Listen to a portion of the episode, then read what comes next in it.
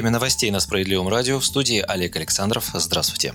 С 1 июня детский отдых в нашей стране станет безопаснее. Так законодатели решили отметить Международный день защиты детей. Право работать с детьми остается только у тех организаций отдыха и оздоровления, которые включены в специальный реестр. В этот перечень лагеря вносят лишь после тщательной проверки. Сам список размещается в интернете. Кроме того, согласно новым нормам, к индивидуальным предпринимателям, занимающимся организацией детского отдыха, будут предъявляться аналогичные требования. Те лагеря и ИП, которые в реестр не попадут, но продолжат принимать смены школьников, могут быть оштрафованы на сумму от 500 тысяч до 1 миллиона рублей. В то же время закон освобождает от ответственности организаций и индивидуальных предпринимателей, которые из реестра были вычеркнуты, но на момент исключения приступили к исполнению взятых на себя обязательств и намереваются добросовестно их выполнить. Важное условие при этом – отсутствие угрозы причинения вреда жизни и здоровью детей.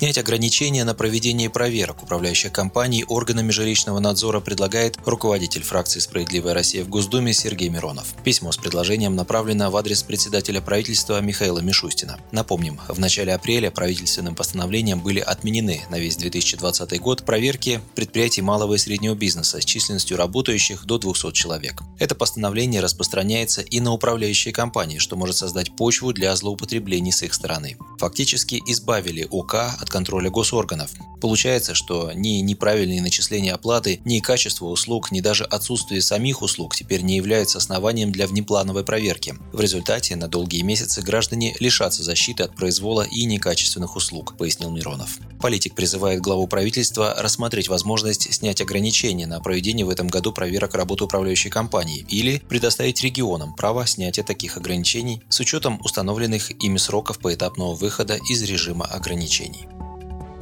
Социальные выплаты списать в счет долга отныне не удастся. С 1 июня судебные приставы не смогут списывать социальные выплаты для погашения долгов со счетов граждан. Запрет на это был наложен и прежде, однако при взыскании невозможно было определить, какие именно средства содержатся на счету. В результате у судебных приставов, имеющих предписание суда о взыскании задолженности, была возможность изъять, в том числе и социальные выплаты. Возвращать эти деньги граждане были вынуждены через суд. Впредь каждое поступление социального характера будет обозначено в банковской системе работодателей закон обязывает указывать в расчетных документах код этого вида дохода. В свою очередь, банк, обслуживающий счета должника, будет обязан производить расчет суммы, на которую может быть обращено взыскание. Этим же законом к перечню доходов, взыскивать которые запрещается, отнесены средства, выделенные гражданам, пострадавшим в результате чрезвычайных ситуаций.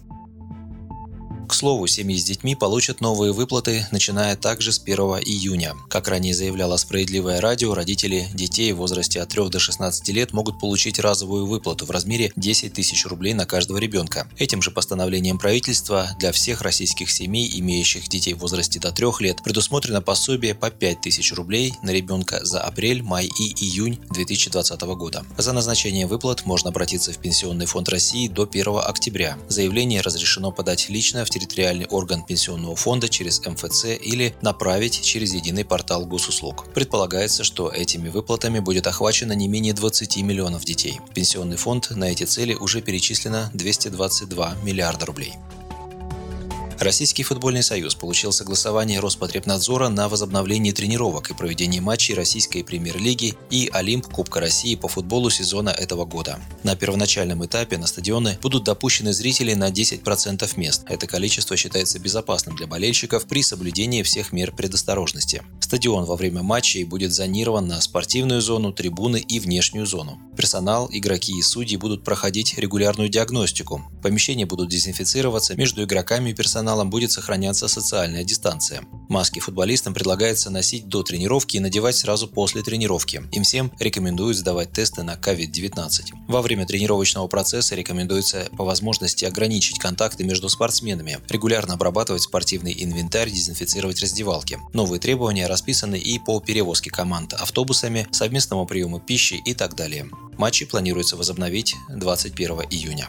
Вы слушали новости на Справедливом радио. Оставайтесь с нами и будьте здоровы.